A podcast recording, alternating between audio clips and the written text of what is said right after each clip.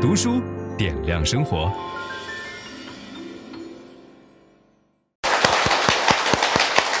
各位好，我们今天是在北京回龙观的樊登书店为大家录制本期的新书。这次我们要讲的这本书呢，看起来非常的朴素，叫做《生命摆渡人》。但是这本书在我读完了以后，依然热泪盈眶。在介绍这本书的作者之前，我首先给大家看两样你们没见过的东西啊。各位见过这个吗？叫做全国抗击新冠肺炎疫情先进个人奖章。啊，奖章什么样？哇，这个好漂亮啊！一个大盒子，我不要把这给摔坏了，就糟糕了。你看这主人在旁边好紧张，看我打开这个，这就是国家颁发的荣誉，一个精致的奖章。这次我们请到的是刚刚参加完这个全国抗击新冠肺炎疫情先进个人表彰大会的汪勇，呃，武汉的快递小哥哈，欢迎你，汪勇。你好，大家好。呃。这还有一证书呢，顺便也给大家看了吧。全国抗击新冠肺炎疫情表彰荣誉证书，大家见过这么大的章吗？你看，这这是这国务院哈，然后中共中央颁发的。呃，汪勇呢，在疫情期间被人们称作“生命的摆渡人”，后来人民日报出版社就帮他出了这本书。呃，我在读完这本书以后，决定一定要把汪勇请到我们的现场，因为我觉得这个精神特别值得大家学习。汪勇能不能跟大家讲讲？你是怎么变成生命摆渡人的呀？呃，跟大家聊一聊。时间拉回到疫情那个时候啊，是大年三十，家人吃完饭了，我在刷手机啊，跟大家一样刷手机，在刷一个朋友圈，里面有这么一条信息，是说如果您是金银潭附近的医护人员，希望有车免费的接送您，您就扫码进这个群。如果您是这个区域有车愿意免费接送医护人员的，您也可以进这个群。之后我在想，这里面应该有很多医护人员，希望进群以后，通过他们的聊天来判断我的家庭到底危不危险。哦，我抱着这个心态就扫码进去了。你知道你说的这个啊，符合所有英雄的特质，就是就是一般一个好的故事啊，英雄绝对不是说一出来我要我要当英雄，对吧？不是，英雄都是说我要解决我们家的问题。那天我认识汪勇是在上海的这个教育一个年度大会上。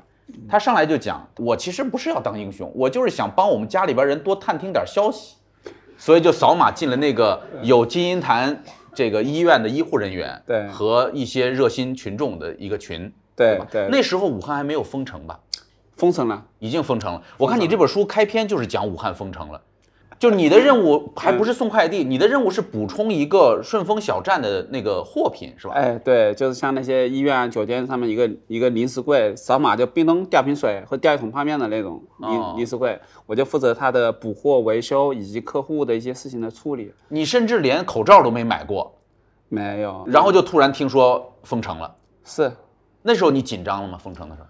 那不止紧张了，那就打破我的认知了。嗯，就应该是呃很多武汉人的一个大部分人心里都是这样的，就是没有历史的，就是没有记录。就这个事情出来之后，我们对未来是不知道的，我不知道接下来会发生什么，对，不懂了，就完全完全没有预设了，嗯，就会慌吧。嗯嗯，我也慌。嗯，然后到大年三十那天晚上一块儿吃年夜饭，嗯，全家人在一起。汪勇有一个。是几岁的小女儿？三岁，三岁的小女儿啊，正可爱的时候，跟跟爸妈一块儿。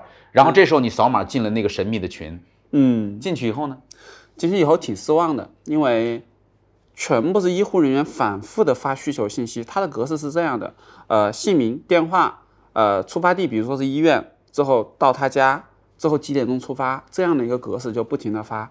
之后后面大概有三十个人吧，就三十个人次在发这种求助的信息。那天也挺巧的，呃，没有志愿者说在下面回复说，哎，我来接你。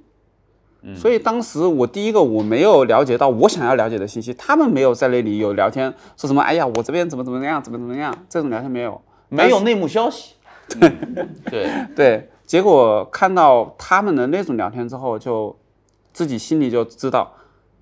他们所面临和经历的可能超过我的想象，因为这是有渠道在这里面求助的。也许有些医护人员在医院里面就在干着急。对，这时候你要给大家讲讲金银潭医院，就是为什么金银潭医院在武汉这一次疫情当中显得那么特殊？它原来的名字不叫金银潭医院。嗯，跟大家分享一下，金银潭医院叫武汉市疾病救治中心，它是一个传染病医院。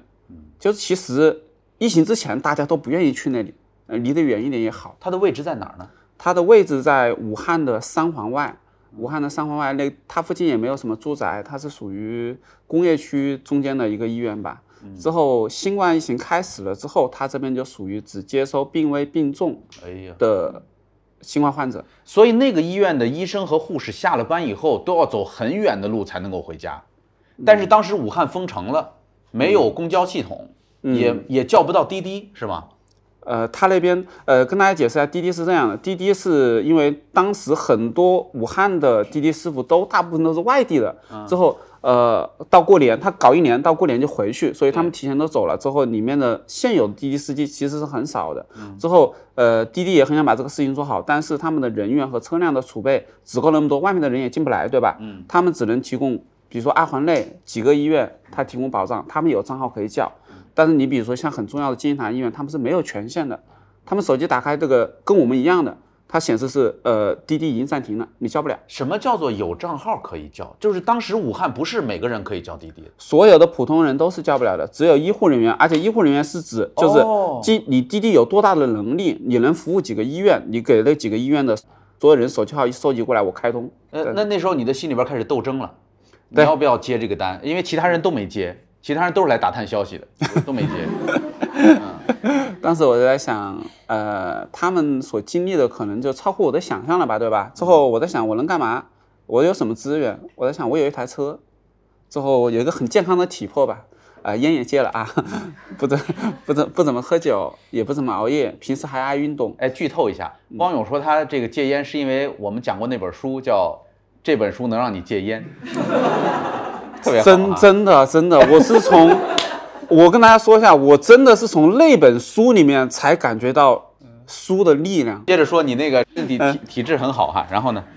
然后就呃觉得我是比大部分人出去更有资本，就是我对抗这个病毒，如果万一我染上了之后，对吧？那我是一个年轻人，能扛过来。哎，当时已知的信息就是说，哎，这个对年轻人的杀伤力不大，嗯、没有基础病的年轻人，嗯、所以我认为我比大部分人有有有资本吧。嗯、之后就想，我待在家里可以干嘛？陪下家人。之后响应号召，不出门，勤洗手，多通风，对吧？其他的我做不了什么了。对，但我出去能干嘛？当时看到是三十条信息，呃，按照他们的那个要去的地方，呃，随便一算都是每个人最起码两个小时的出行时间，对吧？那么我出去，如果把这三十个人接完，我一天可以节约他们六十个小时。嗯，我在想，如果我出去十天之后出了什么问题，这就六百个小时了。嗯，医护人员当时医护人员的六百个小时对我而言，我觉得可以救很多人的人命。当时太紧张了，我觉得再怎么样出去也值得了，就就就想去吧，去吧。其实出门也是冲动的，因为自己家里小孩还那么小，老人老人身体也不好，所以如果特别理性的去分析这个问题，可能当时就出不了这个门。而且你这一走就不能回家，暂时啊，对。分享知识是一种美德。当我们每一个人都在不断的分享知识给这个社会的时候，我们这个社会将会变得越来越好。所以，如果您喜欢这本书的内容，把它分享到您的朋友圈当中，或者给到您指定的某一个人都可以。您关心谁，就把知识分享给他。谢谢。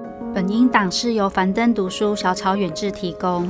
解锁本书精华解读全集，请搜寻 triple w 打 d u s h u 打 com 打 t w。